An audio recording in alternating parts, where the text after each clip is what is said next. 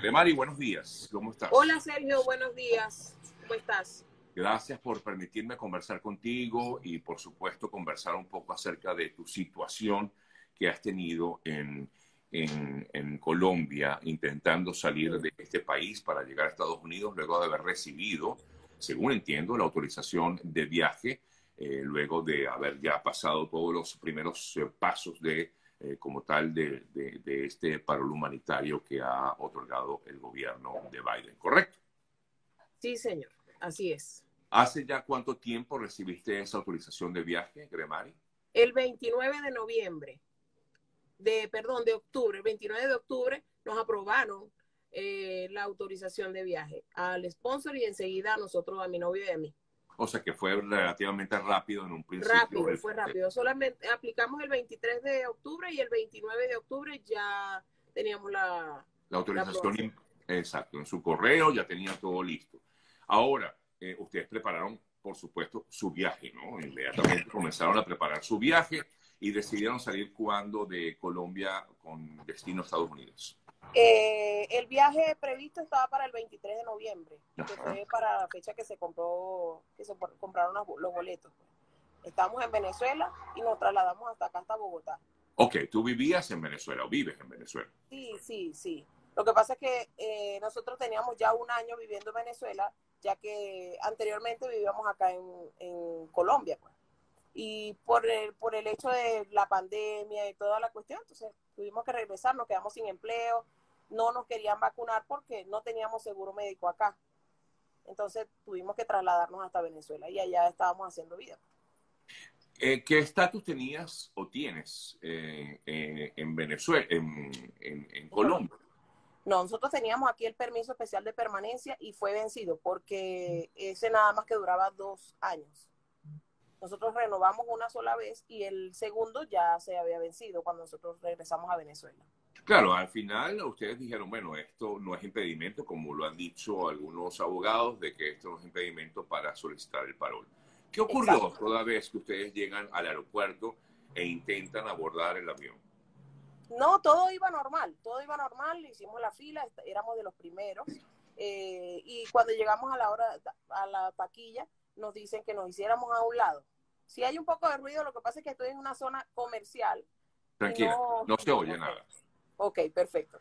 Eh, eh, nos dicen que, nos, no, que nos, cuando entregamos el parol, el, el, permiso de viaje, la autorización, entregamos el pasaporte, nos dicen que nos, nos hiciéramos a un lado, cinco personas, cinco venezolanos con el parol. Nos hiciéramos a un lado que se iban a, a, a comunicar con CBP. Llega el supervisor, uno de los supervisores de la, de la aerolínea, y nos comienza a hacer preguntas. Que si nosotros teníamos otra nacionalidad, esa pregunta fue muy trillada, nos sentíamos atacados ya porque nos preguntábamos, nos preguntaba a cada rato, a cada rato, a cada rato, hasta que nos lleguen y nos pregunta si teníamos el permiso especial de permanencia, a lo cual respondimos que no lo teníamos físicamente con nosotros porque en realidad estaba vencido y estábamos de paso. O sea, nada más que estábamos en, en Bogotá para, eh, era el puerto de salida hacia Estados Unidos con el paro humanitario. Y a raíz de eso les impidieron viajar. Él, él, nos dice que digitalmente se lo mostremos. Se lo mostramos digitalmente, o sea, por fotos, porque era lo que teníamos en ese momento. Y no, eh, estoy hablando del caso de mi novio y el mío. Sí. ¿Eh? Se lo mostramos por foto. Y le comenzó a tomar fotos al teléfono, o sea, uh -huh. donde le mostrábamos el, el, permiso especial de permanencia. No sé qué información dio a CBP y esperamos, nos, nos hizo esperar dos, más o menos como dos horas. A la hora que ya iba abordando Abordar. las personas, ya, ya no, exacto, ya abordaron y nos dijeron, no, ustedes no están autorizados no están autorizados y no nos dejó, tienen que ir a la embajada. No nos dio motivo aparente. No nos dio motivo, no, motivo aparente. Se le explicó. El permiso especial de permanencia no nos eh, nacionaliza en Colombia. Eso no es una nacionalidad como tal. Claro, claro. Eso es un permiso transitorio. Duró uh -huh. dos años. Eh, de hecho, fue abolido por uno de 10 años y quedó okay. totalmente sin vigencia. Y no, y por supuesto no seguiste eh, el proceso porque tu idea no era quedarte en Colombia. No, no, para nada. Fíjate, yo saqué este documento donde dice que el permiso es, no sé si se lee. No, está al revés, no importa. Su, PEP, ya no será válido en Colombia. Eso tiene fecha de octubre 21, o sea, del año pasado. Nosotros no eh, actualizamos porque ya para esa fecha estábamos en Venezuela. ¿Y no habías estado en ningún otro país a excepción de Colombia? No, a excepción de Colombia, exacto. Nada más acá en Colombia. Nos eh, envió para la embajada. Nos dijo, vayan a la embajada porque le pedimos razones. Ajá, ¿dónde está la razón aparente de la cual nosotros, por la cual nosotros no podemos abordar? ¿Y por qué eh, nos dices ahora, después de dos horas y sin razón, sin ninguna razón de que no podemos, que estaba eh, anulado nuestro permiso? Ya. Viendo en la aplicación, nosotros nos metemos en la aplicación y, nos fijamos de que no está eh, denegado todavía, sino hasta las 7 de la noche. Nos vamos, sin embargo, no. Ya ahí, ya el avión se había ido. Ya era, era para abordar a las 3 y 50 de la tarde y eso nos lo dijeron a las 4 y cuarto más o menos. Ya cuando nos, nos damos cuenta, pasó más de media hora decidimos irnos a la embajada antes de las 5 de la tarde, rápido en un taxi, y eso fue un corre-corre, en realidad. Llegamos a la embajada, estaba cerrada. Llamamos a la embajada, no había, no tuvimos suerte, sino hasta el lunes que llegamos a la, fuimos a la embajada acá en Bogotá y nos dijeron, allá, de hecho, ya no tienen conocimiento, Sergio. No tienen nada, no tienen conocimiento de lo que pasa con las aerolíneas, lo que pasa con el parol, nada. Ok, ahora, eh, para lograr entender, a tu juicio, ¿cuál crees tú que pudo haber sido la irregularidad que allí hubo? Si tenías en teoría todo en regla. Bueno, eh, lo que nosotros pensamos y asumimos de que es que hay desinformación por parte de eh, las aerolíneas con respecto al parol y desinformación por parte de CBP de lo que es lo, de lo que son los carnets de extranjería, de paso transitorio porque esos son transitorios, esos se vencen. Eso es lo que nosotros estamos eh, buscándole respuesta, ¿ya?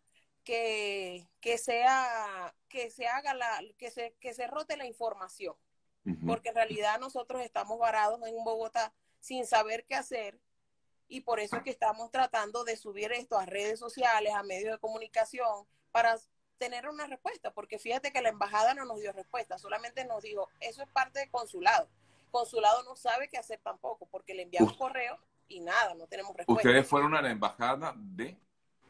La embajada americana. A la embajada de Estados Unidos y no les dieron información. No, no, para nada.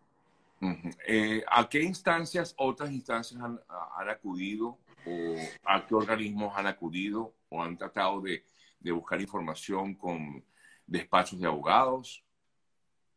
No, nosotros eh, eh, los sponsors han tratado de comunicarse con CBP. Okay. CBP mediante correos, en UCIs, a ver qué es lo que pasa, porque si ya estamos, no es, esto no es una exigencia eh, de derecho, o sea, no, sino que nosotros estábamos aprobados como tal. Claro. Y es, claro, eh, la autorización del viaje. Lo que a mí me extraña es por qué les impiden seguir el viaje. En todo caso, creo yo, debería ser la eh, una vez lleguen a Estados Unidos les digan ustedes no tienen el parol aprobado, entonces los devuelven. es lo que me parece a mí. Me parece muy raro eh, que esto haya ocurrido en el puerto de salida y no en el puerto de entrada, ¿no? Es lo que yo veo extraño. Si han tenido contactos con, con, con abogados o con conocedores del tema, ¿qué información les han dado ellos al respecto? No, hasta el momento ninguna información concreta, solamente que hay que eh, tener conocimiento de las personas, que cuántas son las personas, un cálculo más o menos de las personas, porque sí hay eh, un grupo que se está creando, se está creando un grupo de este de que están afectadas, tienen casos similares. Ya, ya. Este caso es similar. He conocido de varios casos en diversas partes de, de, de estos puertos de salida en Panamá, creo que también, bueno, en Colombia, y creo que también hay algo en República Dominicana, de eso no lo puedo asegurar, pero sí sé que en Panamá y en, en, Colombia. y hay distintas líneas aéreas.